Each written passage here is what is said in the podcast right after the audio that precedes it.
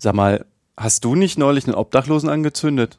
Daniel Patrick Monahan sagte eins, jeder hat das Recht auf eine eigene Meinung, aber niemand hat das Recht auf eigene Fakten. Also, hast du nicht? Hm. Elf.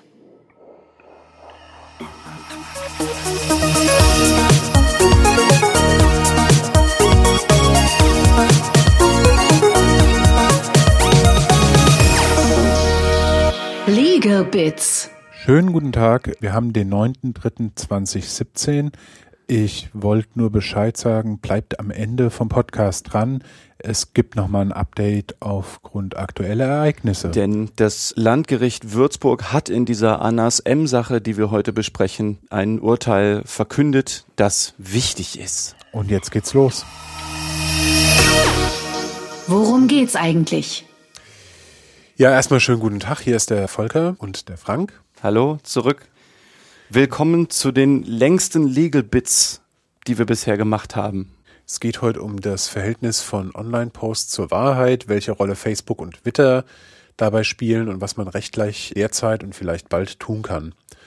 Ähm, es wird viel über Fake News gesprochen. Der Aufhänger für die heutige Sendung ist die Geschichte von Anas M., der junge Mann hat ein Selfie mit der äh, Kanzlerin gemacht. Während er den Selfie gemacht hat, wurde ein Bild von ihm gemacht. Und dieses Bild des Selfie-machenden Anas M., der ein Flüchtling zu der Zeit war, ging um die Welt für ein Beispiel an Willkommenskultur und wird im Moment immer wieder benutzt für allen möglichen totalen Schwachsinn. Also wirklich hanebüchene Lügen auf einem Niveau, wo ich sage, das ist allerunterste Schublade so der hat irgendwelche Ziegen auf dem Spielplatz geschlachtet und lauter solche Geschichten. Obdachlose angezündet. Das war der Auslöser für unser Intro. Ja. Und dieser Anas M. hat jetzt versucht, sich dagegen zu wehren. Hat eine einstweilige Verfügung gegen Facebook erwirken wollen.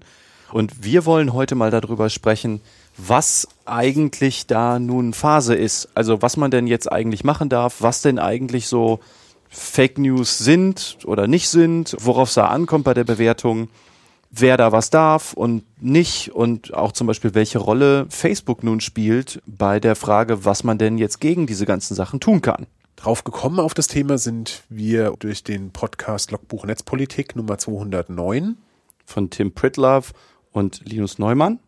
Und ergänzend dazu gibt es noch den Podcast Rechtsbelehrung Nummer 43 von meinem hochgeschätzten Kollegen Thomas Schwenke und Markus Richter die, wie ich finde, immer ganz toll verständlich und sehr schön griffig auch rechtliche Belange behandeln in ihrem Podcast. Also herzlichen Dank an euch alle, die ihr das gemacht habt.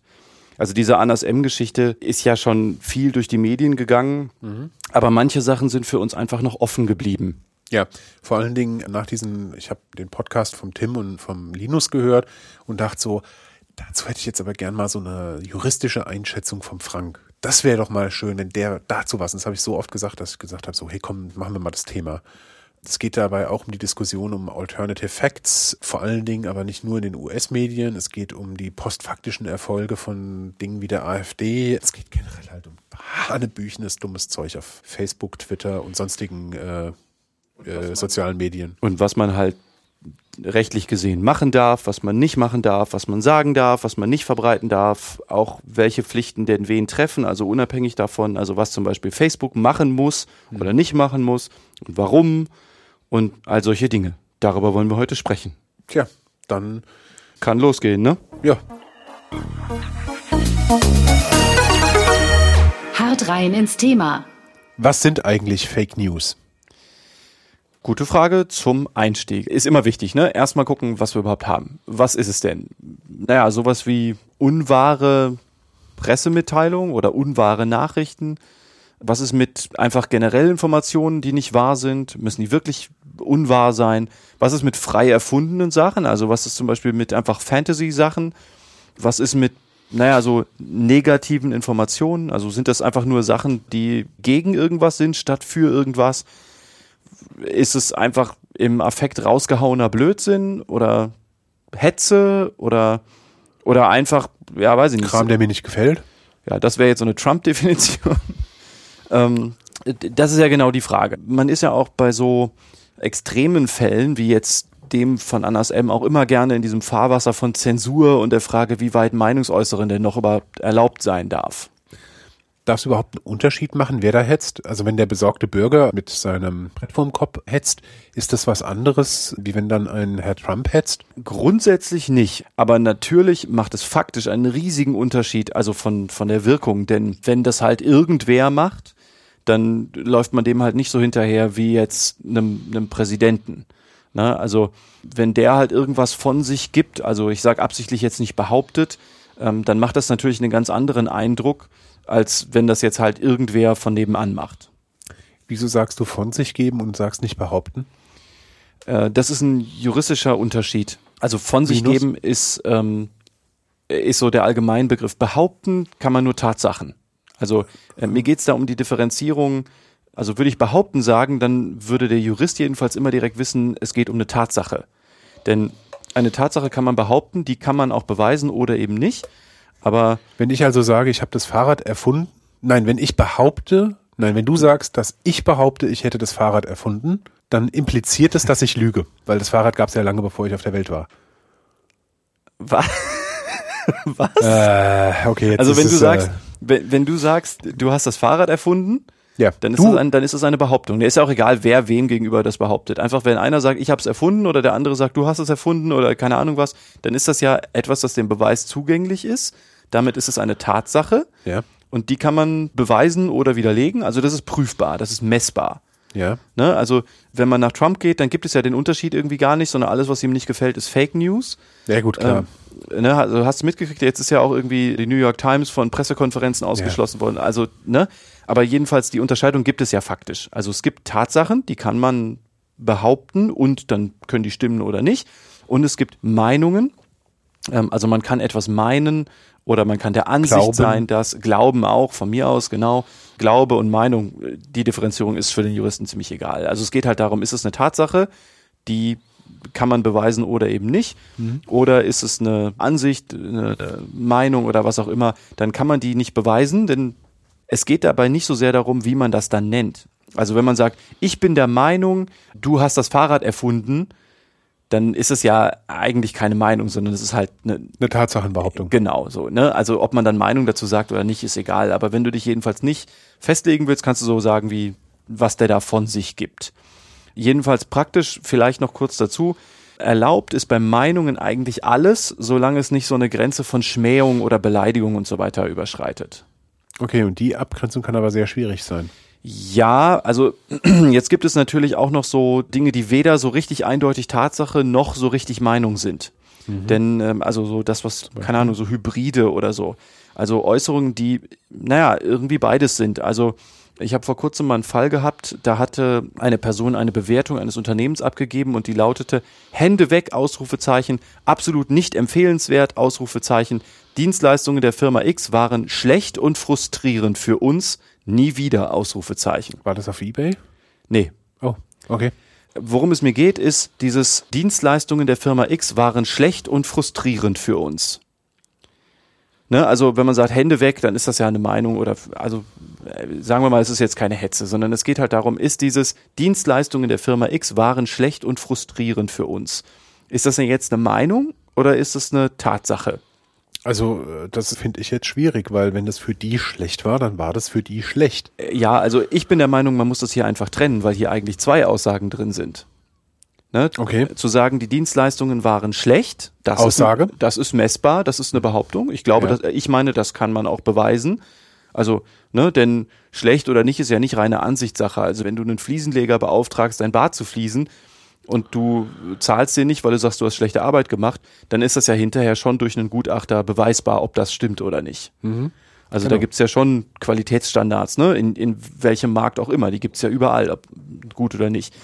Aber frustrierend für uns, das ist eine Ansicht. Also das kann man ja sagen, ist ein Gefühl. Für uns war das sehr frustrierend.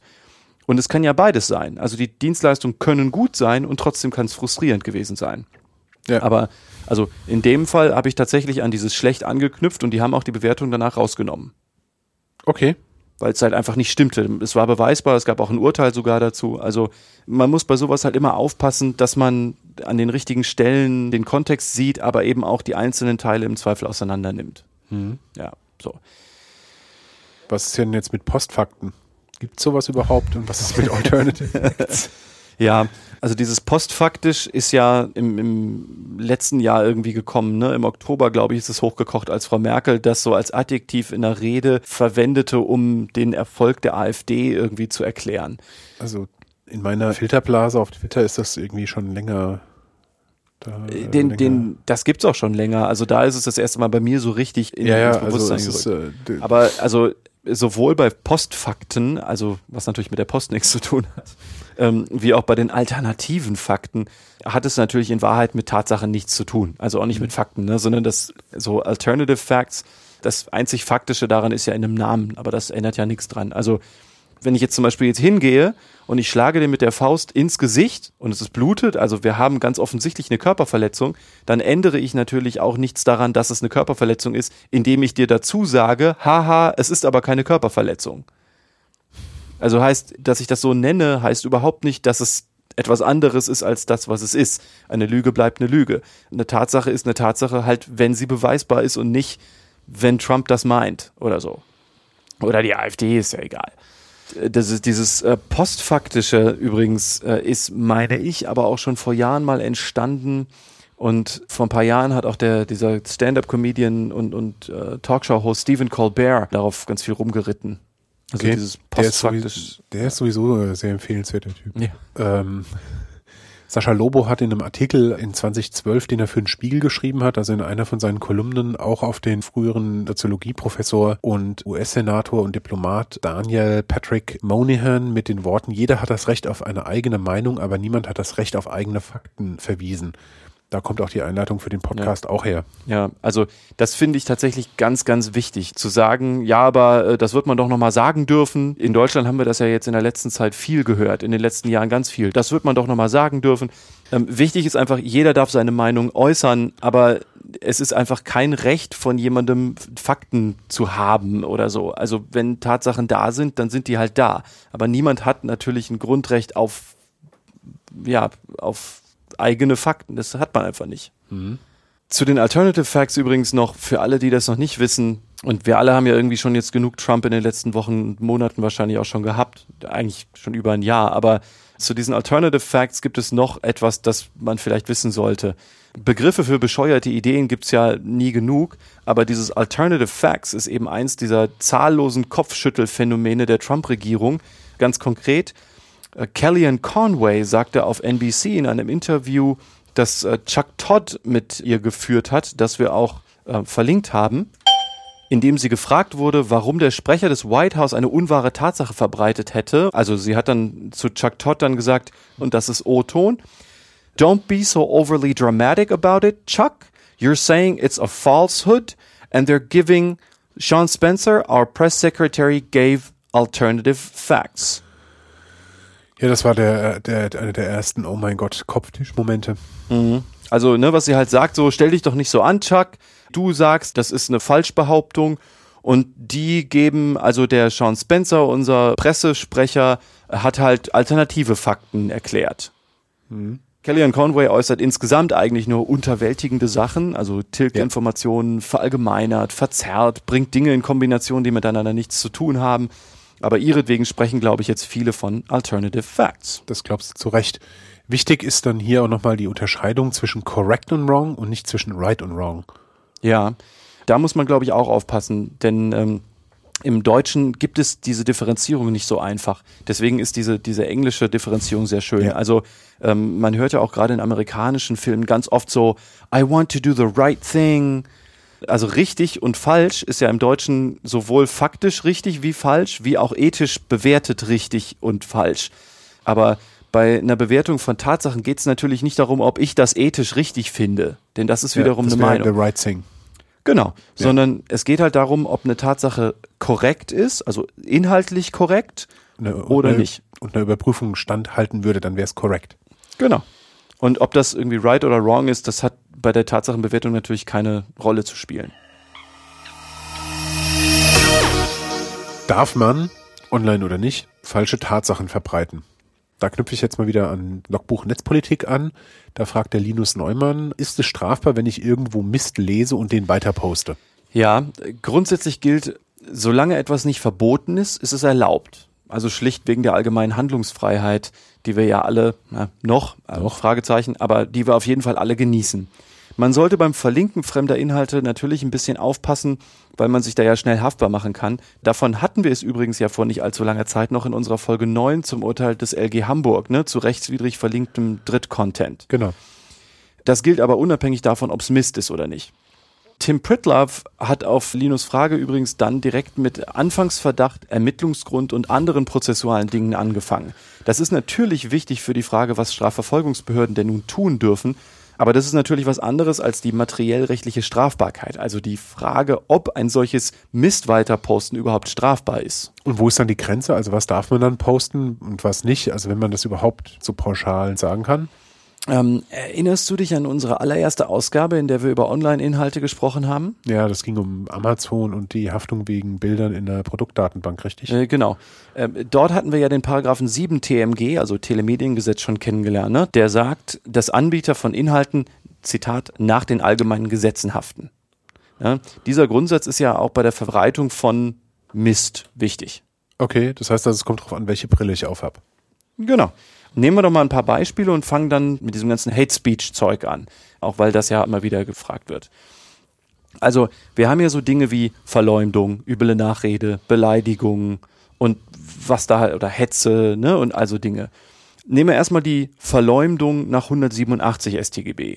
Das ist wieder besseres Wissen, eine unwahre Tatsache behaupten, die jemand anderen herabwürdigen kann. Also man behauptet wissentlich etwas Falsches, was jemand anderen verächtlich machen kann oder irgendwie herabwürdigen. Es geht nicht darum, dass man das deswegen macht, aber einfach etwas zu behaupten, wieder besseres Wissen, was das tun kann.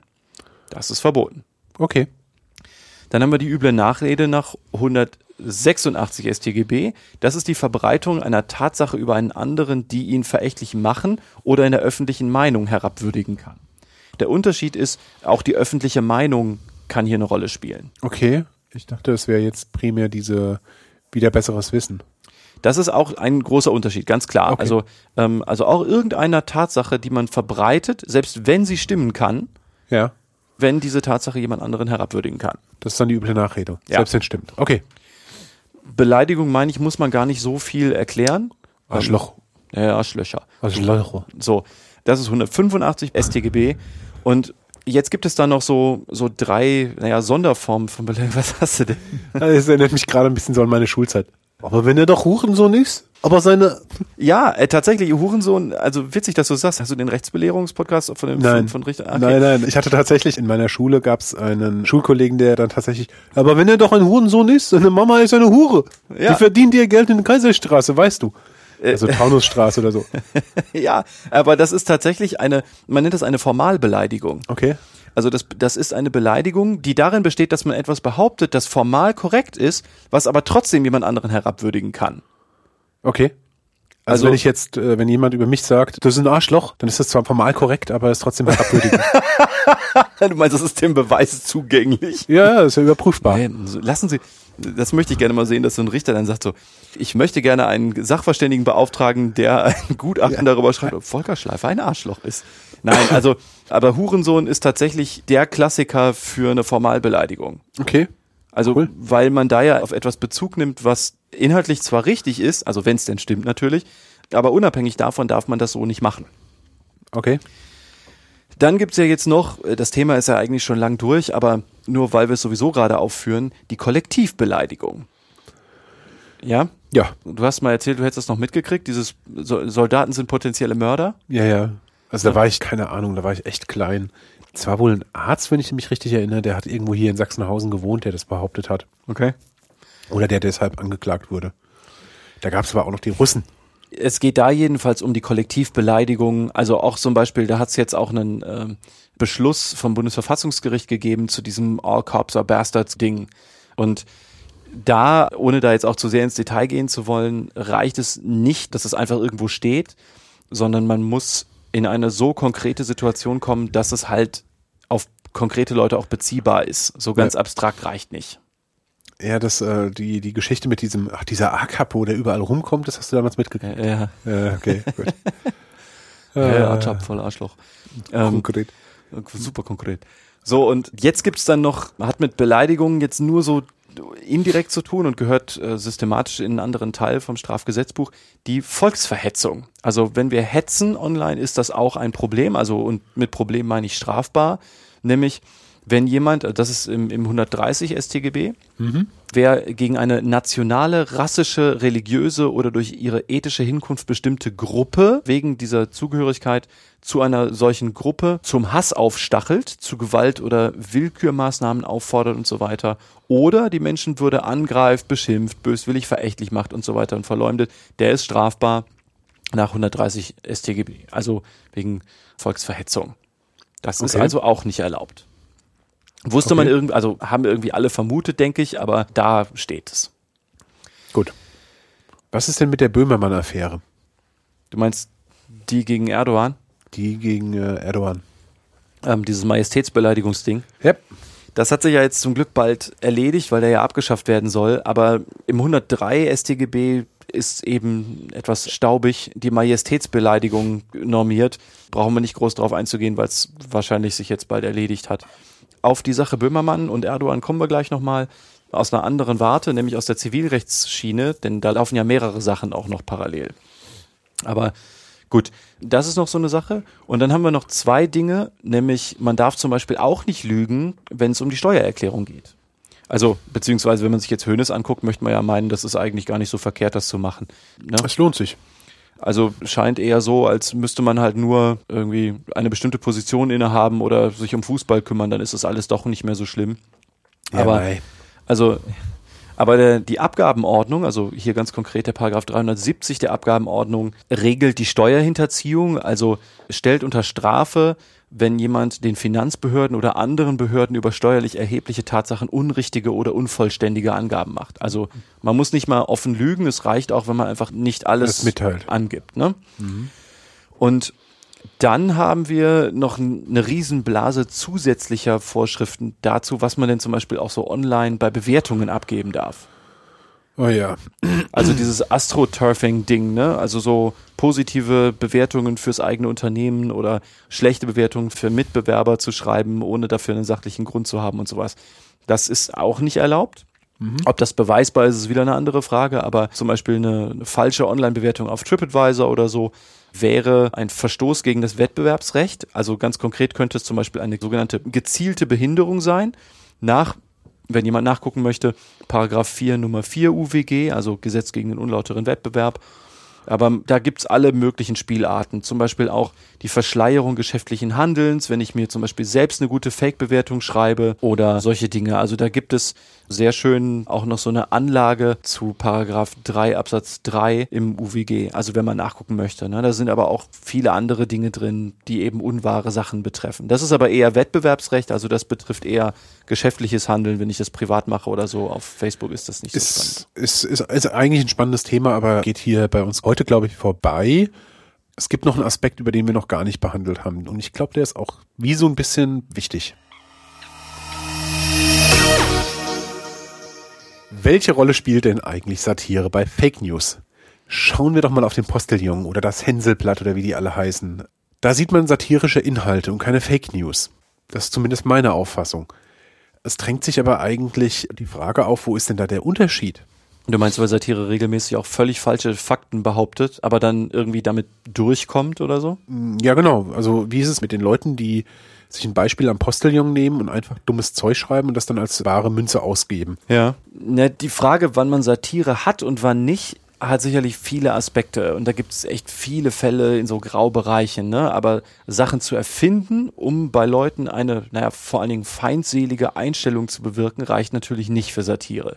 Glücklicherweise sind die meisten Leute, die dummes Zeug schreiben oder weiterleiten, so weit davon entfernt, Satire überhaupt zu verstehen, dass man hier die Diskussion kaum führen muss. Aber mit der Frage allein, was Satire ist, haben sich schon Gerichte hoch bis zum Bundesverfassungsgericht beschäftigt. Der Hauptunterschied zwischen Satire und Fake News ist meines Erachtens vor allem die Absicht dahinter. Wie willst du die beweisen? Ja, das ist natürlich oft ein Faktor, aber ähm, Beweisbarkeit gegen Rechtslage ist ja so ein Gefecht, das fast überall geführt wird. Also man darf, glaube ich, nicht den Fehler machen zu sagen, nur weil man irgendwas nicht beweisen könne, sei die Rechtslage von vornherein anders der Unterschied ist doch wohl vor allem, bei Satire ist dem Zuhörer klar, dass die dargestellten Fakten nicht korrekt sind, bei Fake News nicht. Und jetzt sind die Leute am Zug, die den Postillon als seriöse Quelle zitiert haben, als er noch nicht so bekannt war. Dass das passiert ist, zeigt, glaube ich, den Unterschied der Motivation hinter Satire und Fake News ziemlich gut. Satiriker wollen doch anschaulich machen, indem sie den Rahmen verzerren, Kontext ändern oder was völlig Abstruses behaupten. Fake News schleudern wollen ihre Leser oder Zuhörer von ihrer Meinung überzeugen und dabei ist ihnen völlig egal oder nehmen sie sogar billigend in Kauf, dass die behaupteten Tatsachen Quatsch sind. Guck nach Schweden. Man sieht ja, finde ich, auch recht deutlich, dass es da einen äh, deutlichen äh, kognitiven Unterschied gibt, wenn man das so sagen möchte. Das sind ja auch viele bei äh, Trump und bei Erdogan. Ja, bei Trump kann man in den letzten Wochen, glaube ich, fantastisch beobachten, wie er sich in seiner eigenen Filterblase dreht und wiederholt, was beliebige mediengeile Spinner in ihrer Sucht nach Aufmerksamkeit und Klicks von sich geben, ähm, völlig ohne Quellen dafür zu nennen. Ähm, es sieht ja alles danach aus, als wären Trumps primäre Infoquellen Fox News, Breitbart und dieser, dieser rotköpfige Schreihals und Verschwörungstheoretiker von Infowars. Alex Jones. Ja, ich glaube, so heißt der. Ja, ja.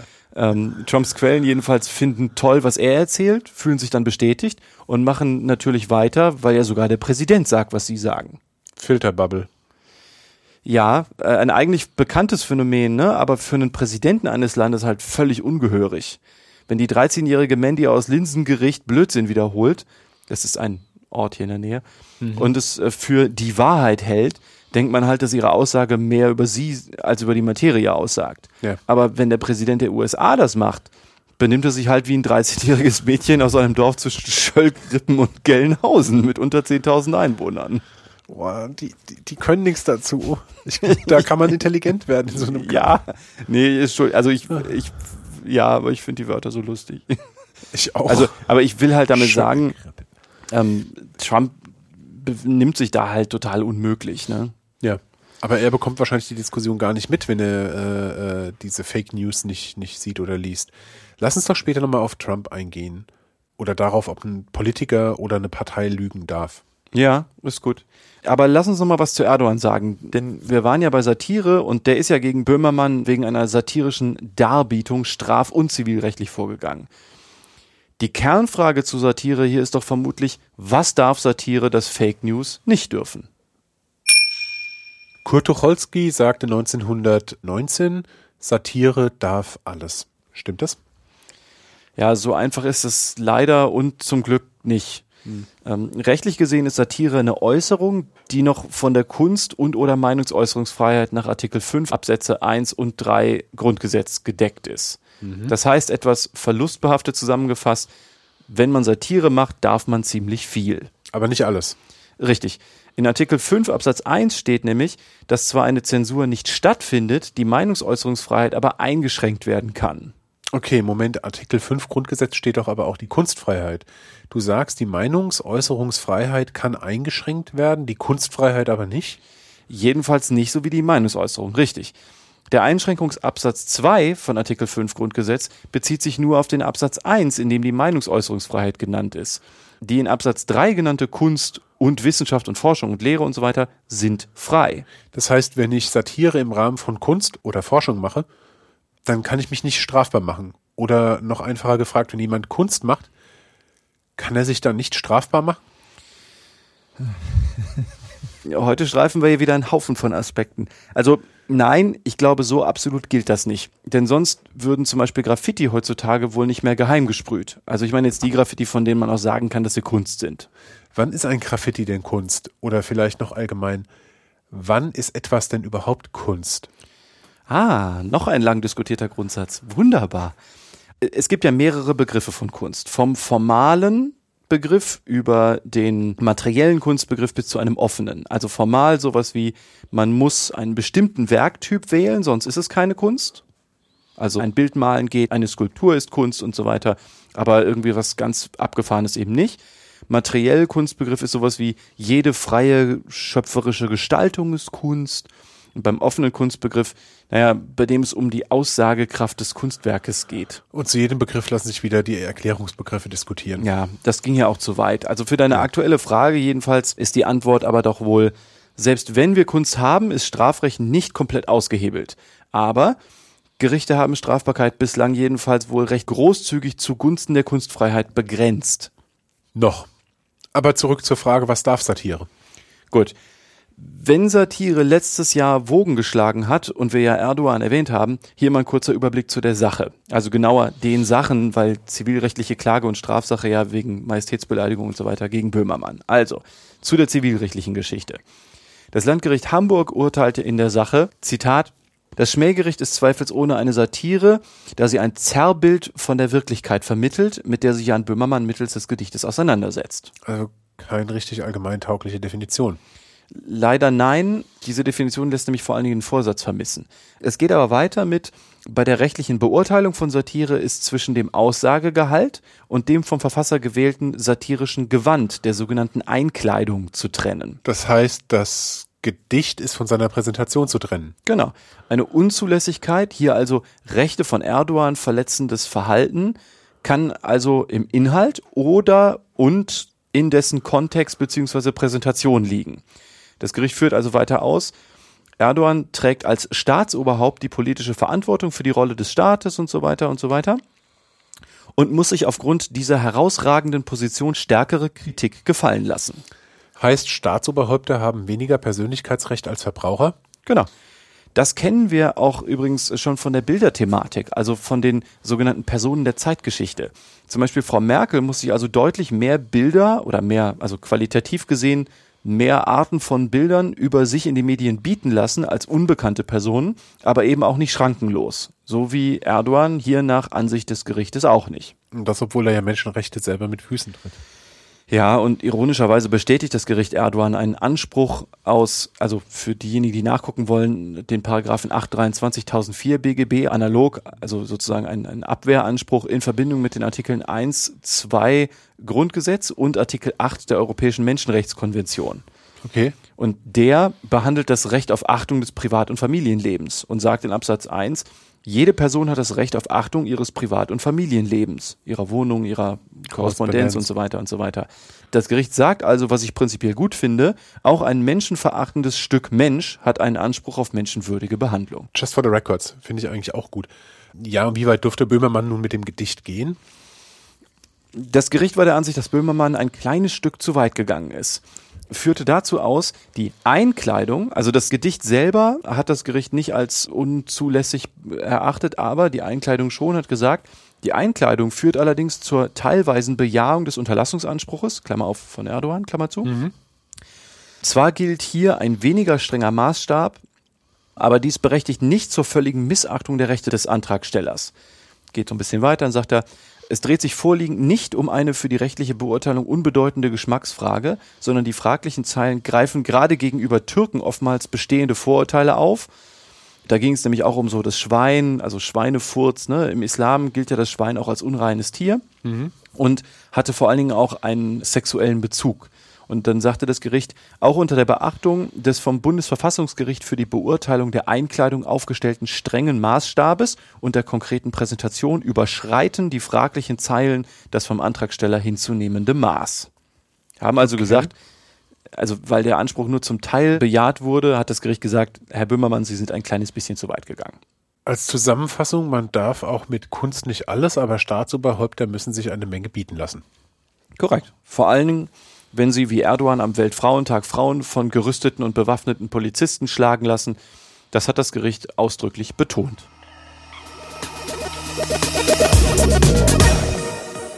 Fünftens. Wem drohen Konsequenzen bei problematischen Fake News?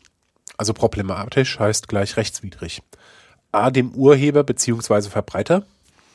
Ja, ich denke, das ist offensichtlich. Ne? Also die sind eben für ihre Inhalte verantwortlich. Also wer fremden Inhalt bejahend verbreitet, macht sich dessen Inhalt klassischerweise zu eigen, wie wir das in den vergangenen Folgen von Legal Bits immer wieder besprochen haben.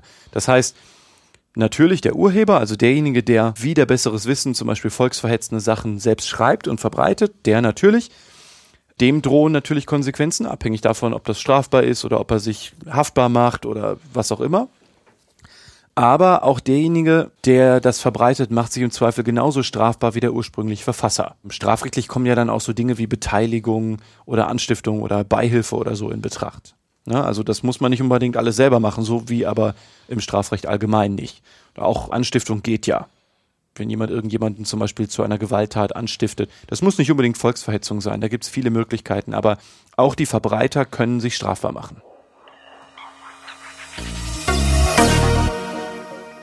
B. Facebook und Co. Anas M hat ja, also um wieder mal den Bogen zurückzuschlagen, Anas M hat ja eine einstweilige Verfügung gegen Facebook beantragt und zwar auf Löschung. Muss Facebook denn nun alle Posts und Bilder von ihm löschen? Da sind wir wieder im Bereich der Störerhaftung, also der Haftung von Leuten, die die Rechtsverletzung gar nicht direkt begangen haben oder verursachen, sondern die sozusagen den Nährboden für eine Verletzung schaffen, zum Beispiel durch das Bereitstellen einer Online-Plattform, auf der Nutzer gegen Flüchtlinge hetzen können. Das ist dann wieder der Bereich vom Paragraph 10 Telemediengesetz, oder? Das trifft dann wieder mal auf jede Community zu. Richtig. Ein Plattformbetreiber muss alles ihm Zumutbare tun, um Rechtsverletzungen zu verhindern. Was das im Einzelfall ist, hängt halt davon ab, was da gerade passiert und so. Aber man kennt diese Pflichten, glaube ich, recht gut aus diesen ganzen File-Sharing-Abmahnfällen, ne? wo ja der Internetanschlussinhaber auch Sachen machen muss, um Rechtsverletzungen zu vermeiden. Ja, was muss Facebook in unserem Fall jetzt machen? Alle Posts und Bilder von ihm löschen? Leider ist das nicht ganz so einfach. Ah, ja, Juristen. Warum ist das nicht so einfach? Na, zunächst muss man sich überlegen, ob das Bild mal unabhängig von der Strafbarkeit wegen übler Nachrede und so weiter überhaupt gepostet werden durfte. Äh, darf Anas M. denn nicht selber entscheiden, ob ein Bild von ihm im Internet verbreitet wird? Also sowas wie informelle Selbstbestimmung und so? Ja, darüber muss man jedenfalls nachdenken. Also ja, grundsätzlich ist das natürlich so. Ne? Also seit dem Volkszählungsurteil des Bundesverfassungsgerichts haben wir das ja. Aber erinnern wir uns mal an frühere Folgen. Wir haben ja mal so besprochen, nach den Paragraphen 22 und 23 Kunsturhebergesetz dürfen Personen abgebildet und Fotos von Personen der Zeitgeschichte veröffentlicht werden. Also dazu zählt zum Beispiel Frau Merkel. Okay, aber Anas M. nicht. Er ist ein Flüchtling, der hat ein Selfie mit der Kanzlerin gemacht. Das ist alles. Das ist keine Zeitgeschichte. Ja, genau, das ist die Frage. Also ich, ich glaube im Ergebnis, äh, nee, machen wir mal andersrum. Also, also es gibt irgendeinen Promi-Mensch, der erwirkt hat, dass Kinder von ihm, obwohl sie angeblich Personen der Zeitgeschichte sind, nicht abgebildet werden dürfen. Ja, die Kinder sind generell eigentlich nie Personen der Zeitgeschichte. Nur okay. weil, nur weil du Kind von einem Promi bist, heißt das noch nicht, dass du eine Person der Zeitgeschichte Gut, okay. bist. Alles klar. Also im Königshaus ist es vielleicht was anderes, aber wenn du jetzt, keine Ahnung. Anders M ist kein Kind. Korrekt. Enough, aber, let's move on. Ja, aber nach dem BGH, also beziehungsweise nach ständiger Rechtsprechung, zum Beispiel so in, in sowas wie dem Jauch-Urteil gegen einen Herausgeber eines Rätselheftes aus dem Jahr 2009, umfasst ein Bildnis aus dem Bereich der Zeitgeschichte nicht nur Vorgänge von historisch-politischer Bedeutung, sondern liegt immer dann vor, wenn es einen Bezug zu Fragen von allgemeinem gesellschaftlichem Interesse hat. Das dürfte wohl schon auf den Fall Anas M. zutreffen. Darüber muss man jedenfalls nachdenken. Ich denke schon. Aber selbst dann ist Anas M. auf jeden Fall keine absolute Person der Zeitgeschichte, also sozusagen nicht for life, sondern maximal eine relative. Das heißt, sobald der Nachhall dieser Meldung um das Selfie mit der Kanzlerin aus den Medien, ne, TM, also damit meine ich die professionellen Medien, weg ist, müsste es wieder unzulässig sein, das Bild zu verbreiten. Können denn Online-Medien wie rechte Hetze diesen Zeitraum des Zeitgeschehens verlängern? Also so, der wird jetzt auf Breitbart jeden Tag ein Bild von ihm mit irgendeiner Lüge gepostet. Ja, also ich denke im Ergebnis natürlich nicht. Also eigentlich eine spannende Frage. Ich meine, nein, denn Hetze gleich welcher Art darf natürlich nicht dazu führen, dass man Bilder oder gar Videos von Personen durch die Welt schicken darf, nur weil alle das gerade machen. Mhm. Das würde im Ergebnis ja dazu führen, dass man das Recht am eigenen Bild durch möglichst freche und grenzenlose Verletzung des Rechtes am eigenen Bild entwerten könnte. Das darf nicht sein. Okay, also Schlenker wieder, wieder geschlossen. Damit sind wir doch wieder, ist es doch wieder einfach. Facebook muss alle Bilder löschen. Ja. Ah. Okay, jetzt bleibt allerdings noch die Frage, was muss Facebook proaktiv tun, um diese Rechtsverletzung in Zukunft zu verhindern? Ja, das ist wahrscheinlich die spannendste Frage, vor allen Dingen auch für Facebook. Ja, was steht in dem Gesetz? Ausdrücklich steht dazu derzeit nichts im Gesetz. Also jedenfalls nichts, was genau diesen Fall regelt sondern im Gesetz steht in 10 Telemediengesetz die Haftung für Drittcontent und setzt für eine Haftung voraus, dass der Plattformanbieter Kenntnis von der rechtswidrigen Handlung oder den Informationen hat, also dass ihm Tatsachen der Umstände bekannt sind und so weiter, aus denen sich die Handlung oder die Information offensichtlich ergibt. Mhm. oder dass er nicht unverzüglich tätig geworden ist, um die Information zu entfernen. Also heißt, er muss reaktiv tätig werden. Also erstmal gar nicht proaktiv. Das heißt, Facebook muss in jedem Fall nur reagieren und bereits gepostete Rechtsverletzungen löschen. Nach dem Gesetzeswortlaut ist das so, ja. Dabei ist es aber in der Vergangenheit nicht immer geblieben. Und das ist auch nach dem EuGH richtig und nach EU-Recht ist das auch korrekt. Da haben wir sozusagen eine kleine Diskrepanz zwischen dem deutschen Recht und dem EU-Recht. Der EuGH hat nämlich zum Beispiel auch in seinem L'Oreal-Urteil von 2011 dazu ausgeführt, es ging um den effektiven Schutz des geistigen Eigentums, mhm. dass die nationalen Gerichte von der Zuständigkeit her in der Lage sein müssen, Maßnahmen aufzugeben, die nicht nur zur Beendigung der Rechtsverletzung beitragen, sondern auch zur wirksamen Vorbeugung gegen erneute Verletzungen. Okay. Und das, und das hat er auch in einem zweiten Urteil 2011 nochmal betont. Die haben wir mal beide verlinkt. Es gab vor Jahren auch in Deutschland schon mal einen großen Rechtsstreit. Damals allerdings zwischen YouTube und der GEMA. Ja. Das hat zwar mit Fake News nichts zu tun, ist aber rechtlich zumindest interessant für uns jetzt. Und ging auch tatsächlich in genau die gleiche Richtung. Denn äh, die, die GEMA hatte YouTube auf Löschung von Videos verklagt, weil YouTube sich geweigert hatte und gesagt hatte, nee, Moment, ich bin doch eine Plattforminhaberin, das ist doch nicht mein Zeug, was habe ich denn damit zu tun? Da musst du zu den Nutzern gehen. Und die GEMA hatte außerdem gefordert, dass YouTube proaktiv einen Filter gegen das neue Hochladen derselben Videos verwenden müsse. Das Landgericht Hamburg, wir haben es in unseren Folgen öfter mal davon, ja. bejahte in seinem Urteil proaktive Maßnahmenpflichten. Das hanseatische OLG urteilte am 1. Juli 2015, dass eine solche proaktive Pflicht nicht bestehe, aber natürlich Videos nach Hinweis gelöscht werden müssten. Also das heißt, das geht immer so ein bisschen hin und her. Aha. Und die Frage ist auch einfach so ein bisschen hier in unserem Fall jetzt, wo wird's hingehen? Ich meine, also da weißt du vielleicht mehr, aber ich meine, Facebook kann ja schon de facto. Rein technisch kann man die Inhalte dieser Bilder scrappen und kann im Prinzip einen Filter drauflegen. Und dieses Bild ist ja bekannt. Also man weiß ja, welches Bild es ist und kann das dann wegfiltern. Facebooks Filterinfrastruktur ist ja so ausgebildet, dass die tatsächlich mit einer erschreckend hohen Trefferwahrscheinlichkeit Unterschiede zwischen männlichen und weiblichen Nippeln errechnen. Also ja. tatsächlich so diese ganz Close-up-Bilder von Brustwarzen werden hochgeladen und mit einer erschreckend hohen Genauigkeit sortiert Facebook die weiblichen Nippel aus, die dürfen nicht gepostet werden und die männlichen dürfen gepostet werden. Also das heißt, man kann schon sagen, selbst wenn, sagen wir mal, das Bild von Annas M irgendwie bearbeitet würde, müsste Facebook eigentlich anhand von Algorithmen erkennen können, dass es eine Abart davon ist. Also wie stark ist eine andere Frage, aber wenn sie nicht in der Lage wären, wäre ich tatsächlich ein bisschen von ihrer Technik enttäuscht und würde sagen, der Aktienkurs ist überbewertet. Ja, also also wenn die wirklich sich hinsetzen und sagen, sie können das technisch nicht leisten, dann sollte man dringend seine seine Aktien verkaufen. Ja. Oder ich würde die Aktien dann verkaufen. okay, also heißt aber tatsächlich ist es nicht ungewöhnlich, dass in der EU auch proaktive Maßnahmen verhängt werden können.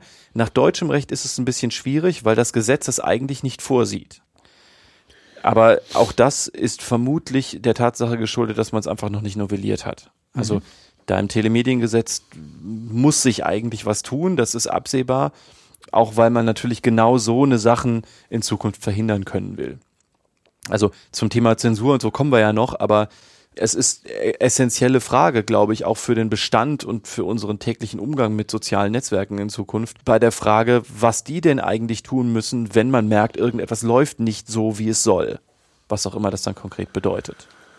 Muss so ein Netzwerk eigentlich behauptete Fakten prüfen, wenn jemand eine Verletzung behauptet? Was muss zum Beispiel TripAdvisor tun, wenn jemand einen Verriss schreibt? Na, erstmal gar nichts. Ah, aber, gut. aber die Frage, die du gestellt hast, ist ja, was muss denn so ein Portalbetreiber tun, wenn er konfrontiert wird mit einer Meinungsdifferenz? Also jemand schreibt etwas und derjenige, der da schlecht bewertet wurde, denn in aller Regel ist es ja eine schlechte Bewertung, wendet sich dagegen. Was muss der Portalbetreiber machen? Mhm. Das ist leider auch wieder Einzelfallsache, aber Jedenfalls kann man sagen, auch Bewertungsportale haben durchaus Pflichten bei Bewertungen, also bei abgewebenen Bewertungen. Also natürlich nicht Bewertungen, die sie selber geschrieben haben, sondern von ihren Mitgliedern. Also es hat da zum Beispiel auf Yameda, also so einem Arztportal, mal einen in den Medien breitgetretenen Streit gegeben. Da war ein Arzt in verschiedener Hinsicht schlecht bewertet worden. Okay. Und bei Yameda geht es darum, dass diese Bewertungen auch anonym abgegeben werden können. Also, dass man eben nicht am Namen erkennt, wer das getan hat. Was natürlich dazu führt, dass der Arzt im Zweifel nicht sehen kann, wer da bewertet hat oder ob die Bewertung überhaupt stimmt. Also, dass man Meinungen äußern darf, das haben wir ja gesehen, ne? das darf man schon. Also man darf sagen, ich fühlte mich nicht wohl oder so, das ist alles kein Problem. Mit Beleidigung würde ich mich auch auf Bewertungsportalen zurückhalten.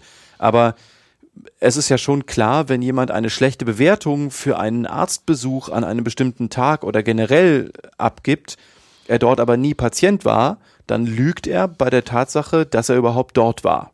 Was okay. er nicht ausdrücklich sagen muss, sondern das ist ja aus der Bewertung an sich schon klar. Das heißt, wenn ich einen Konkurrent schlecht machen will, bezahle ich am besten jemanden, der dort tatsächlich Gast ist und danach eine schlechte Bewertung schreibt. Dann ist es auf jeden Fall nicht so einfach, dich zu cashen. Aha. Denn wenn du am Ende eine schlechte Bewertung abgibst, weil du unglücklich warst, du in Wahrheit aber eigentlich zum Beispiel mit dem Essen in einem Restaurant glücklich warst, das aber einfach nur keiner beweisen kann und du einfach sagst, ich fand das blöd, dann ist es trotzdem wettbewerbswidrig, aber das ist sehr, sehr schwer, dem Ganzen beizukommen. Aber vielleicht nochmal kurz zu so anonymen Portalen zurück.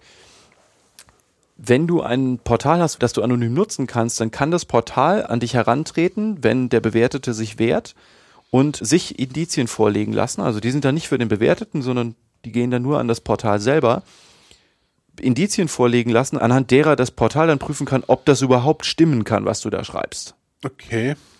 Also eine gewisse Mindestkontrollmöglichkeit muss das Portal auch haben und behalten. Okay.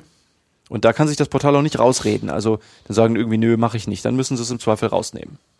Wenn sozusagen das Portal anonym nutzbar ist, dann muss der Portalbetreiber in gewisser Weise an die Stelle treten, die der bewertende Nutzer einnimmt. Normalerweise, ja. Ja. Okay. Ja. Das ist klar soweit. Cool. Ähm, es wurde schon mal gefragt, muss Facebook, jetzt können wir wieder dahin, muss Facebook eigentlich eine Gegendarstellung veröffentlichen?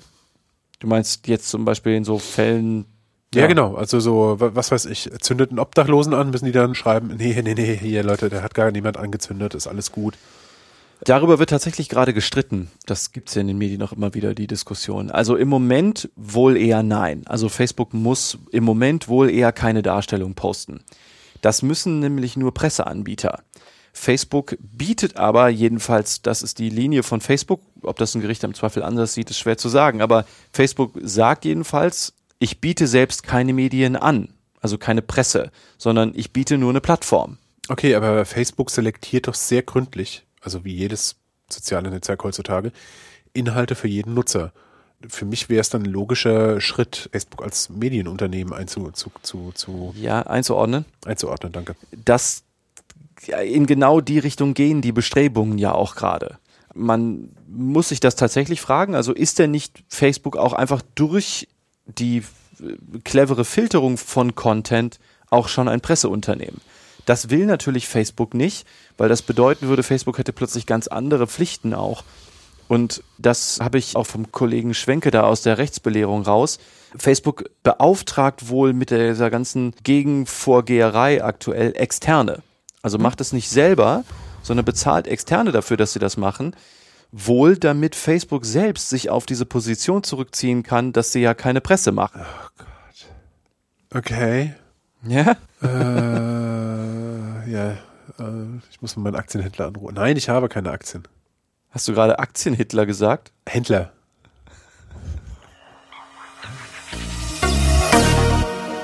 Aktienhitler. Okay, Teil C.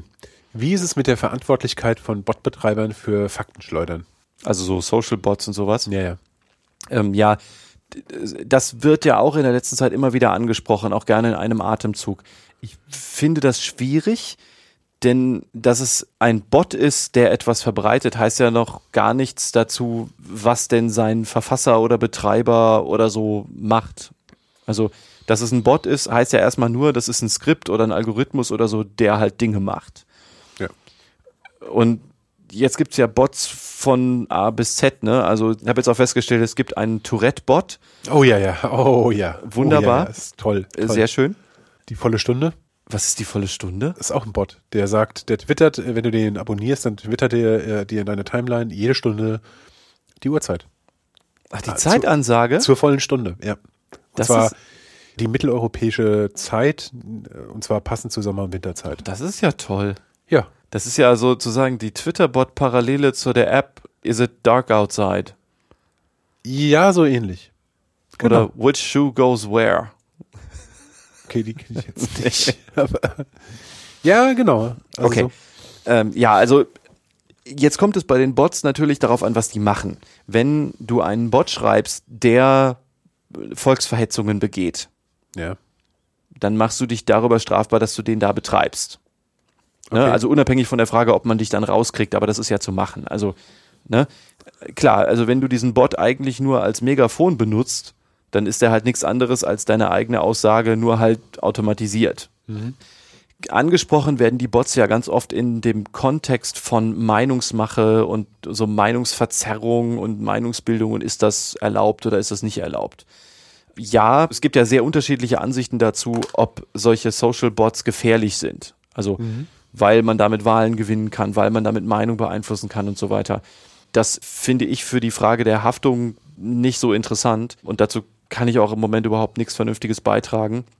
Aber wenn es darum geht, ob man sich strafbar macht oder Haftung übernehmen muss für etwas, das ein Bot postet, also zum Beispiel, wenn er fremde News irgendwie aufgreift, ne, das gibt's ja auch, dass ein Bot gar nicht meine Ja. eigenen Nachrichten postet, sondern vor allen Dingen halt fremder Leute Content durch die Gegend wirbelt. Dann muss man doch sagen, vielleicht hat der Betreiber dann auch billigend in Kauf genommen, dass da eben auch was Rechtswidriges dabei ist. Also nochmal zurückgeguckt auf diese Frage der Verlinkung, also der rechtswidrigen Verlinkung eines Bildes, ne? du erinnerst dich, diese LG Hamburg-Geschichte, die wir in Folge 9, glaube ich, hatten. Dann ist ja die Frage, ist das bei Social Bots nicht ganz genauso? Wenn jemand sagt, ich mache hier eine Routine, die einfach wild nach bestimmten Fakten, also vielleicht sogar nach bestimmten Kriterien, Sucht. Also zum Beispiel nach Schimpfwörtern oder so, dann muss man doch sagen, naja, dann nimmt der doch wohl auch billigend in Kauf, dass da auch eine Beleidigung bei rauskommt. Und das ist jetzt beim Tourette-Bot nicht so, weil der Tourette-Bot zu abstrakt beleidigt. Da hat man unter Kontrolle, was da rausgeht, weil da einfach dann irgendwelche verrückten Schimpfwörter rausgehen. Aber der beleidigt niemanden, das ist zu abstrakt. Das wird ja nur in den Äther gehupt. Also, wenn dieser Bot sich jetzt an bestimmte Leute richten würde, dann wäre das wahrscheinlich wieder was anderes. Aber Also wenn der quasi retweeten würde, dass äh, ich beleidige dich und der retweetet es, dann ist das was anderes, wie dies, die, die Tatsache, dass er einfach nur wilde Beleidigungen. in die Gegend geht, genau. Ja. Genau, also wenn der sozusagen deine Beleidigung mir gegenüber wiederholt, dann macht sich sehr wahrscheinlich der Betreiber, Betreiber, von dem Bot bestrafbar. Ja. So nicht. also okay. so, so wie du auf jeden Fall. Genau. okay. Denn ich würde sagen, da muss man jedenfalls drüber nachdenken, ob der sich durch bedingten Vorsatz, also dieses billigende in Kauf nehmen, auch strafbar macht. Abschnitt D. Politiker und Parteien. Dürfen Politiker oder Parteien erzählen, was sie wollen? Völlig grenzenlos wohl nicht, aber Parteien haben einige Freiheiten, die Privatpersonen und Unternehmen jedenfalls so nicht haben.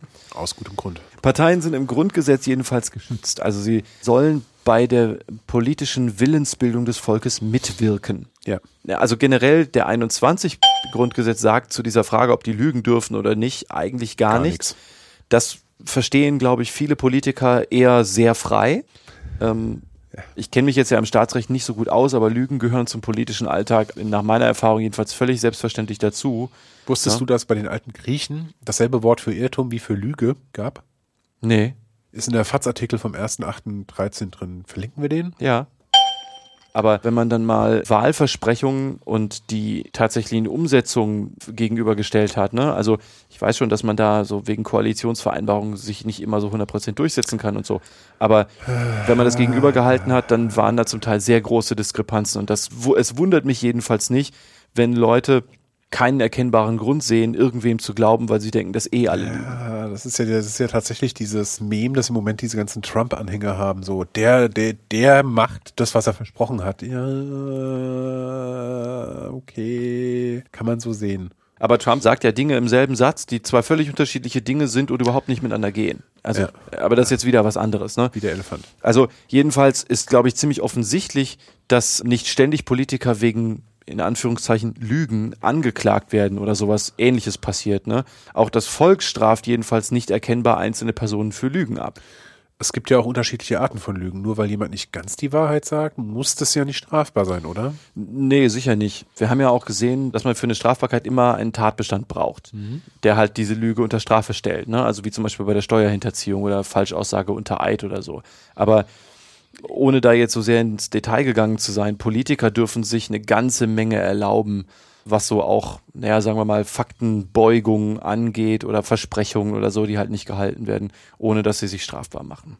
Interessant meine ich für unseren Fall ist aber vor allen Dingen tatsächlich dieser Satz 1, dass sie bei der Willensbildung mitwirken sollen. Aber in Absatz 2 steht noch Parteien, die nach ihren Zielen oder nach dem Verhalten ihrer Anhänger darauf ausgehen, die freiheitliche, demokratische Grundordnung zu beeinträchtigen oder zu beseitigen oder den Bestand der Bundesrepublik Deutschland zu gefährden, sind verfassungswidrig. Also daraus kann man ableiten, wenn ihr Dinge verbreitet, die versuchen, die Bundesrepublik selbst zu gefährden oder die freiheitliche demokratische Grundordnung, dann geht ihr zu weit. Wie weit darf man denn zensieren? Welche Rolle spielt Meinungsäußerungsfreiheit hier? Die Meinungsäußerungsfreiheit ist ja Grundrecht nach Artikel 5 Absatz 1 Grundgesetz, ne? hatten wir ja oben schon eine Zensur findet nach Satz 3 nicht statt. Absatz mhm. 2 schränkt aber diesen Grundsatz über Gesetze ein, darf ihn aber nicht aushebeln. Das heißt, es muss trotzdem jeder grundsätzlich sagen dürfen, was er möchte, wie gesagt. Ja, genau. Grundrecht auf Meinungsäußerung heißt ja nicht, dass man ein Grundrecht aufs Mikro hat. Nee. Aber nehmen wir mal an, Facebook muss oder will von sich aus proaktiv Hetze unterbinden. Herr Zuckerberg hat ja neulich geäußert, er wolle mit Facebook sozialen Wandel bewirken. Also Zitat, auf dieser Basis wird unser nächster Fokus sein, eine soziale Infrastruktur für die Gemeinschaft zu entwickeln. Mhm. Auch der hat sich ja besorgt gezeigt über die Filterblase. Ja. Zensur, finde ich, ist ein schwieriges Wort, aber reiten wir mal nicht so sehr auf den Begriff rum. Klar ist doch, die Meinungsäußerungsfreiheit gilt nicht schrankenlos. Jeder muss sich an geltendes Recht halten und die Grundrechte anderer achten. Aber wie soll Facebook denn die Rechte aller Beteiligter vor allen Dingen proaktiv wahren? Also was soll Facebook zum Beispiel im Fall Annas M tun? Na, vor allen Dingen mal erstmal alle Fotos löschen, von denen Facebook weiß, dass es sich um die ständig missbrauchten Fotos handelt. Das hatte ich ja schon mal ausgeführt. Das geht mit dem, was man irgendwie an Code oder Algorithmus hat. Sollte das irgendwie momentan funktionieren? Ja. Gibt vielleicht keine hundertprozentige Trefferquote, aber wenn die sagen, das ist technisch überhaupt nicht möglich, dann ja, ja, dann, ja. dann sollen sie Google Bildersuche dafür benutzen. Aber ich habe den Fall gebracht, weil ich denke, dort ist der Fall klar. Ja. Ne? Also, dass da die Fotos verschwinden müssen, so dass der seine Rechte gewahrt haben muss, ich glaube, das ist klar. Und dass da Facebook auch einen Filter anmachen kann, ist, glaube ich, auch klar. Also ich finde, in so einem Fall ist es offensichtlich, da muss Facebook auch dafür sorgen, dass sowas in Zukunft nicht wieder passiert. Wenigstens mit dem einen Bild. Ja. Aber woher soll Facebook denn oder auch sonst jemand, for that matter, also ist ja, ja egal, wissen, was wen in welchen Rechten verletzt? Also Persönlichkeitsrechte sind ja wichtig, aber wie soll das denn zum Beispiel bei so Teenager-Streitereien laufen? Man muss ja auch bedenken, auch Unwahrheiten, die auf Basis ausreichender Recherche entstanden sind, sind ja geschützt. Andernfalls dürfte niemand mehr irgendwas sagen, weil egal wie solide er recherchiert hat, immer eine gewisse Restwahrscheinlichkeit verbleibt, dass sich die behauptete Tatsache als falsch herausstellt. Also was soll Facebook machen? Woher sollen die denn wissen, dass sie hier jetzt was tun müssen oder was jetzt zu weit geht oder so? Ja, ich weiß es nicht. Also diese, was mich irgendwie so ein bisschen getrieben hat, war das mit YouTube und der GEMA. Es gibt bei YouTube inzwischen Filter, die selbst wenn du, wenn du irgendwie ein ganz schlechtes Handy-Video von einem gecoverten Song auf YouTube hochlädst, dann ist das irgendwie schnapp, schnapp. Kannst nur noch du selber das angucken und nicht mehr weiterverbreiten, weil GEMA-Streitigkeiten. Okay. Also ging mir schon mal so mit einem Flatsch-Song. Den habe ich aber auf eine, egal, bla bla bla. Also mittlerweile haben sich ja YouTube und GEMA geeinigt und so, ne? Aber ja, yeah. ja, so von den Filtern müsste das locker gehen, denke ich. Tim Prittlaff hat in Logbuch Netzpolitik 209 angesprochen, Zugang für Behörden oder Polizisten zu sozialen Netzwerken wie Facebook mit besonderen Rechten, zum Beispiel um Inhalte vieler Nutzer einsehen zu können. Ich weiß, was ich davon halte. Was hältst du davon? Äh, nicht so viel. Gut. also zunächst gibt es, glaube ich, eine solche Ermächtigung für die Polizei wohl nicht. Solche Zugriffe müssen, weil sie auch personenbezogene Daten betreffen, datenschutzrechtlich legitimiert sein. Und das sehe ich nach aktueller Rechtslage jedenfalls dann nicht, wenn wir nicht über bestimmte Straftatbestände von besonderer Gefährlichkeit sprechen, also so Terrorismus und sowas. Mhm. Aber vor allem halte ich so eine direkte Löschmöglichkeit in diesem Zusammenhang für nicht erforderlich, in manchen Fällen vielleicht sogar nicht mal für geeignet, um eine Rechtsverletzung zu vermeiden oder zu beseitigen. Es wäre auf jeden Fall nicht erforderlich, wenn sich Facebook zu proaktiven Maßnahmen bereit erklären würde. Ja gut, diese Idee von Tim kam da ja tatsächlich auf, weil in dieser Netzgemeinde, was auch immer das ist, ist ja sofort so, ah, Zensur und da wird ja sofort nervös aufgekrischen, als es um die Verhinderung von der Zensurinfrastruktur ging war ja eine der zentralen Forderungen, dass rechtswidrige Inhalte gelöscht werden. Ich kann verstehen, wo er herkommt, aber ich finde es erstmal auch nicht gut. Ich glaube, er fand das auch nicht gut, aber er wollte natürlich wissen, wie es denn damit wohl aussähe. Also auf jeden Fall halte ich es nicht für richtig, der Polizei Zugriffsmöglichkeiten und direkte Löschmöglichkeiten einzurichten. Das ist einfach. Das hat ähm, auch was mit Gewaltenteilung zu tun. Ne? Ja, das auch noch. Und okay. also das wäre ja ungefähr so, also man stelle sich mal vor, das wäre im Offline-Bereich so. Also keine Ahnung, du hast mir eine Wohnung vermietet, ich bin Mietnomade und statt jetzt mich verklagen zu müssen, um die Räumung zu erwirken, könntest du die Polizei rufen und die wird dann einfach die Tür eintreten und das Schloss tauschen. Viel besser ist das Beispiel, du bist kein Mietnomade und ich habe keinen Bock mehr auf dich und dann kommt die Polizei und tritt deine Tür ein. Noch besser, ja. Okay, also dass ja. das natürlich nicht gehen darf, ist klar man muss überlegen, also wenn man sowas macht, dann allenfalls erstmal, um überhaupt reinsehen zu können, was denn überhaupt Nutzer so posten. Mhm. Aber bei solchen Maßnahmen muss man immer sagen, das geht sowieso nur, wenn es nicht milder geht. Also als Ultima Ratio. Solche Eingriffe sind datenschutzrechtlich total sensibel. Bei sowas braucht man eine echte Ermächtigungsgrundlage. Mhm. Und das dürfte man nicht einfach mal eben so machen. Wie gesagt, insbesondere dann nicht, aber auch unabhängig davon meine ich, geht das nicht, wenn Facebook dann proaktiv auch Dinge anbietet und sagt, okay, wenn hier etwas eingekippt wird, dann kümmern wir uns drum und dann machen wir auch Filter rein und so. Denn das geht immer schon relativ schnell. Also meine ich, vielleicht nicht schnell genug, wenn es, keine Ahnung, wenn so ein Bild in drei Stunden um die Welt geht, ist das natürlich ein Problem. So schnell kann kein Netzwerkbetreiber arbeiten. Aber ehrlich gesagt, so schnell kann wahrscheinlich auch die Polizei nicht arbeiten. Richtig. Also das ja. ist keine Lösung eines Problems, sondern das ist eine Verlagerung und wahrscheinlich Neuschaffung von Problemen. Ich wollte gerade sagen, es wird eher ein neues Problem. Oh. Ich glaube, es ist mal Zeit fürs Fazit, oder? Fazit. Also erstens, Facebook muss was tun. Wahrscheinlich ist es auch völlig legitim, wenn denen proaktive Filter aufgebürdet werden. Im Moment tatsächlich nach deutschem Recht nicht so richtig, aber wenn wir eine Kollision haben, dann müssten wir EU-Recht anwenden. Es gibt juristische Mittel auch gegen Plattformbetreiber, die als Störer nach 10 Telemediengesetz haften. Außerdem die Abwägung zwischen Meinungsäußerungsfreiheit und Zensur spielt dann keine Rolle, wenn wir Straf- oder andere Gesetze verletzen. Denn Meinungsäußerungsfreiheit findet ja da ihre Grenze. Da, wo Gesetze sagen, das darf man nicht, da hat das mit Zensur nichts zu tun. Also das nur, um mal klar zu machen, nur wenn nach einem Gesetz man verpflichtet ist, bestimmte Dinge nicht zu sagen, hat das mit Zensur überhaupt nichts zu tun. Gut. Außerdem, es gibt eine ganze Reihe von Tatbeständen, die sagen, dass man bestimmte Sachen eben nicht online sagen darf. Das ist eben so. So strafrechtlich wie auch zum Beispiel wettbewerbsrechtlich.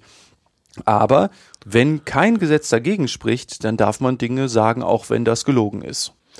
Naja, gut, das ist halt wie im echten Leben. Ich meine, wenn mich jemand im echten Leben anlügt und ich weiß das, dann ignoriere ich den halt einfach. Also es, ja. ist halt, es ist halt ein bisschen schwieriger mit dieser ganzen Online-Geschichte.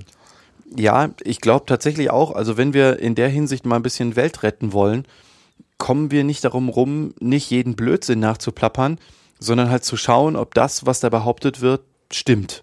Also, also es sei denn, es geht um Tattoo-frei. Disclaimer, ich bin tätowiert, aber ich finde diesen Facebook-Account großartig. Sag nochmal, was Tattoo-frei ist. Das ist so ein Typ, der hat halt so eine Facebook-Gruppe gegründet, Tattoo-frei und alle Leute, die tätowiert sind, sind ah, kriminell und ah, es ist, ist echt hart. Also so. Ist es der Wegbuttern-Typ? Ja, ja, ich glaube, der, der, der hat auch was mit Wegbuttern zu tun. Ja, ja, ja, doch, doch, doch, doch. Und der hat dann so Weihnachten bei Reinhäutern, ja, und dann sieht man halt so Weihnachten mit Essen und Baum und Geschenken und tralala und Weihnachten bei Tätowierten und sieht halt Knastbilder und sowas. Das ist halt echt hart. So. Alle Tätowierten sind und einfach nur Vorurteile bedient. Äh. Ähm, ich find's großartig. Es ist, es ist bitterböseste Satire. Also tattoo-frei nachblabbern. Da kann man auch mal gucken, ob das auch Satire ist oder nicht. Aber es klingt sehr stark danach. Ja, es ist Ähm, so. Jedenfalls, also bei Quellen, bei denen man sich nicht sicher ist, denke ich, man muss halt auch einfach schauen, geben diese Quellen denn wiederum Quellen an. Wenn das der Fall ist, geben diese angegebenen Quellen den Inhalt denn auch tatsächlich wieder.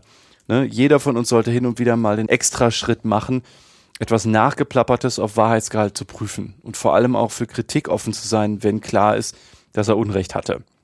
Ich weiß, dass wir wahrscheinlich beide gerade gegenüber dem Chor predigen, aber es ist super, super wichtig eigentlich. Und also, was ich eigentlich auch ganz schrecklich finde, ist, dass viele ständig bewerten, bevor sie eigentlich verstanden haben, worum es geht.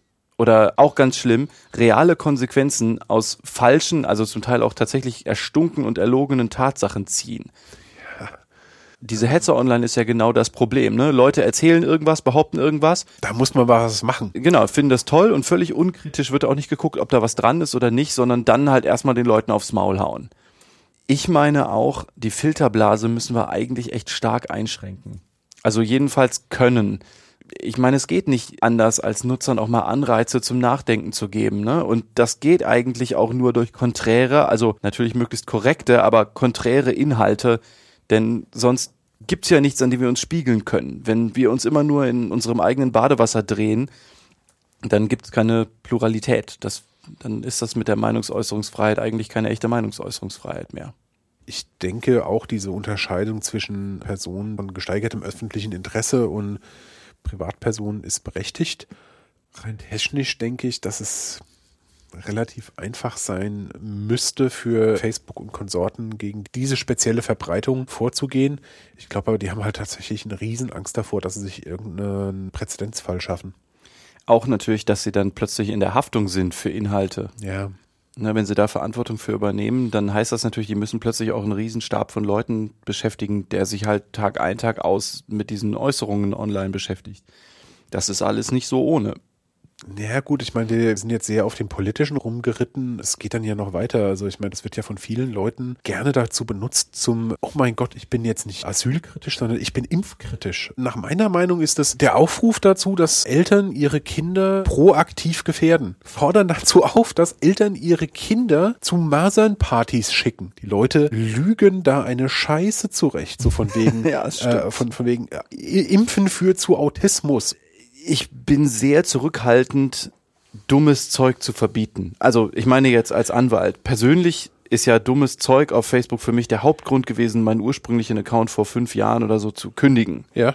Weil plötzlich zu viel Zeit dafür drauf ging, dummes Zeug wegzufiltern. Okay. Aber erstens glaube ich, nicht jeder kann das überhaupt. Also hat die Energie zu gehen, weil er sagt, die dumm, die dummen Schwallrate ist mir zu hoch. Und zweitens, ich glaube, viele Leute können das auch nicht richtig beurteilen. Also, Da gibt's ja tatsächlich eine ganz, ganz interessante Studie dazu. Ich weiß nicht, ob man das jetzt hier im deutschen Rundfunk so sagen darf, aber es gibt so eine Untersuchung dazu, die ist nicht veröffentlicht. Da geht's um durchschnittlichen Intelligenzquotienten von einer Gesellschaft. Hm, Also es gibt da ja so komische IQ-Tests und da Mhm. gibt's dann so, ja, diese und jene Gesellschaft hat durchschnittlichen, ich glaube in Deutschland liegt der bei, bei 103 oder 104. Und der durchschnittliche IQ der Internetnutzer, da gibt's interessante Deltas. Also in Indien fand ich sehr, sehr prägnant. Da sind durchschnittliche Internetnutzer um 20 Punkte intelligenter als der Durchschnitt der Gesellschaft. Und die möchtest die Zahlen für Deutschland nicht sehen. Wir sind nicht öffentlich, also Es ist keine öffentliche Studie, aber im Durchschnitt ist der Internetnutzer in Deutschland viel dümmer. hm. Hm. also Fake News sind ein Problem, aber jetzt gar nicht primär juristisch. Also gibt es Sondern natürlich. gesellschaftlich, ja. in juristischer Hinsicht kann man nicht grundsätzlich gegen Fake News was tun, halt außer sie bloßzustellen und halt zu sagen, denen folge ich nicht mehr, da kommt zu viel dummes Zeug. Nein, juristisch kannst du sie eigentlich nur, sobald sie strafrechtlich relevant sind, verfolgen. Äh, Oder wenn, Ja. also strafrechtlich sowieso, oder natürlich, wenn es irgendwie gegen Wettbewerbsrecht verstößt, oder Ja. zum Beispiel auch, wenn es gegen Datenschutzgrundsätze verstößt, dann muss man auch überlegen, ob man da was machen kann. Du kannst natürlich als Einzelperson immer aufgrund deines allgemeinen Persönlichkeitsrechtes verlangen, dass etwas gelöscht wird, sowohl vom Verbreiter oder Urheber oder so, wie auch vom Plattformbetreiber, ne? denn der Plattformbetreiber weiß ja dann auch, ah, okay, hier ist eine Rechtsverletzung, da muss ich was tun. Nur da gilt natürlich nach wie vor, angenommen, ich fühle mich jetzt von einer Äußerung von dir äh, verletzt in meinen Persönlichkeitsrechten und ich gehe zu Facebook und sage, äh, hallo Facebook, äh, hier ist eine Äußerung vom Volker, die verletzt mich, das, die musst du löschen.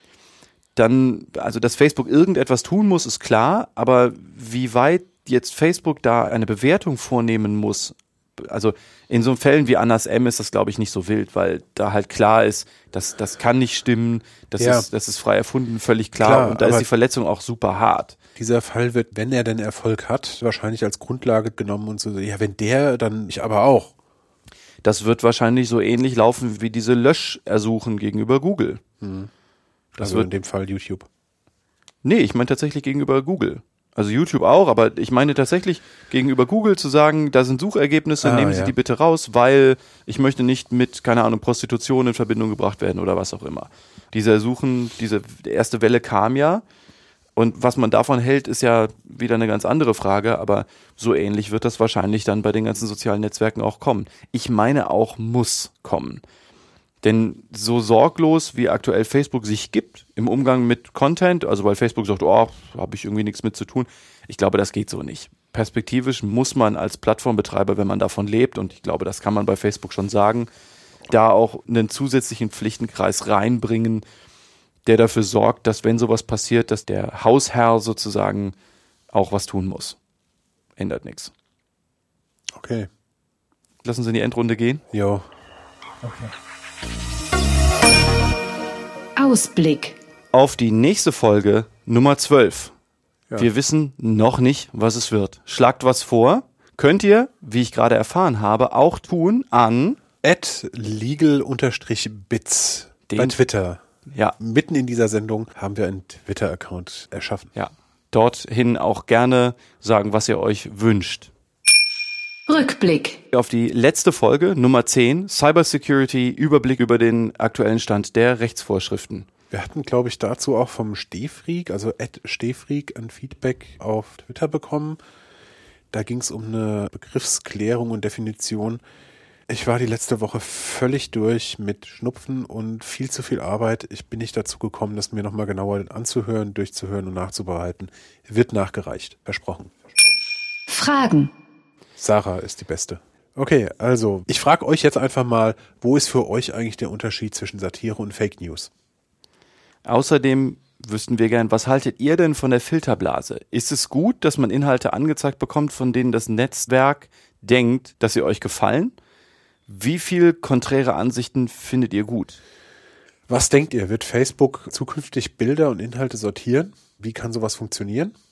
Wer möchte, kann gerne einen Kommentar im Blog zu diesem Podcast hinterlassen oder eine E-Mail schreiben, wie immer, podcast.stiegler-legal.com oder ihr twittert an at legal-bits, ja, oder an den An- Volker und mich direkt. Genau. Ne, ihr kennt das ja, ihr findet uns dann schon. Ja, vielen Für- Dank für die viele Zeit, die ihr euch nehmt, um das anzuhören. Ja, Vielen Dank, Sarah, für die Einsprecher. ja, das ist wunderbar. Vielen Dank an die anderen Podcaster für diese Steilvorlagen. Ja, super. Danke sehr. ähm, wir sind Zusammen hart raus aus dem Thema. zusammen hart raus aus dem Wir Thema. sind richtig hart, raus aus dem Thema. Tschüss, gute Nacht. Tschö. Nachtrag. Wie vorher schon angekündigt, gibt es einen kleinen Nachtrag zum Podcast, den ihr gerade eben gehört habt. Es wurde nämlich ein Urteil gefällt. Frank. Wir haben den Podcast deshalb noch ein bisschen rausgezogen, weil wir euch sagen wollten, was denn da rausgekommen ist. Der Annas M. hatte ja einstweilige Verfügung beantragt vor dem Landgericht Würzburg gegen Facebook und wollte, dass Facebook nun auch proaktiv dafür sorgt, dass sein Bild da nicht mehr missbraucht wird. Das Landgericht Würzburg hat jetzt ein Urteil erlassen und darin, leider muss man sagen, festgestellt, nein, es bleibt beim Paragraphen 10 TMG, also beim Haftungsprivileg. Es gibt nur eine reaktive Löschpflicht. Es kann aber unter besonderen Voraussetzungen, unter Umständen M nicht zugemutet werden, jede einzelne Fundstelle nachzuweisen. Ja, Was praktisch bedeutet, für Anas M ist das eine ziemliche Niederlage, weil er halt Facebook nicht verpflichten konnte, auch proaktiv für die Zukunft dafür zu sorgen, dass dieses Bild oder ähnliche oder so nicht mehr hochgeladen werden. Dass im Prinzip sein Gesicht nicht mehr missbraucht wird. Sondern er muss, so wie das die Grundregel ist, eigentlich immer auf Facebook zugehen und sagen, hier ist ein Bild, tut bitte was. Und erst dann muss Facebook was tun. Dazu kommt, dass der Anwalt von Anas M. ihn im Hauptsacheverfahren nicht mehr vertreten wird. Zumindest ist es ein paar Mal durch die News gegeistert. Wer sich fragt, wieso Hauptsacheverfahren, das, was jetzt gelaufen ist, ist ja eine einstweilige Geschichte, also weil er eine einstweilige Verfügung haben wollte. Es gibt dann eigentlich immer noch ein Hauptsacheverfahren, weil man durch das beschleunigte Verfahren ja nicht die Rechte des Antragstellers oder des Antragsgegners schmälern will. Also die endgültige Prüfung soll dann noch kommen. Mir ist im Moment überhaupt nicht klar, in welche Richtung das gehen soll. Aber das Landgericht Würzburg hat jedenfalls gesagt, nö, nö, 10 TMG. Äh, als Kommentar, ich in meiner naiven Dummheit habe dann natürlich sofort gesagt, so, ja, ist ja prima, ich als WLAN-Anschlussinhaber muss alle möglichen Measures auffahren, um äh, zu verhindern, dass illegale Inhalte im Netz verteilt und verbreitet werden. Facebook lädt ja quasi dazu ein, dass man seine Infrastruktur missbraucht, um illegale Dinge zu verbreiten.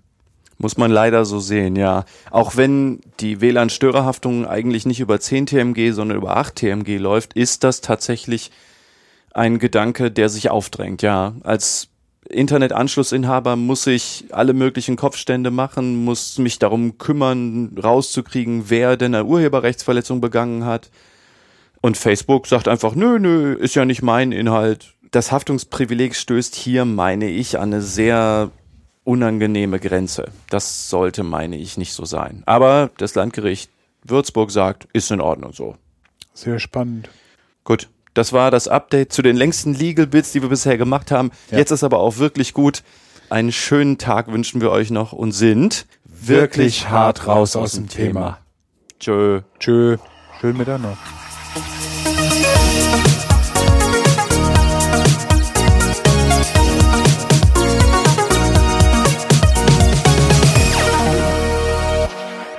Legal Bits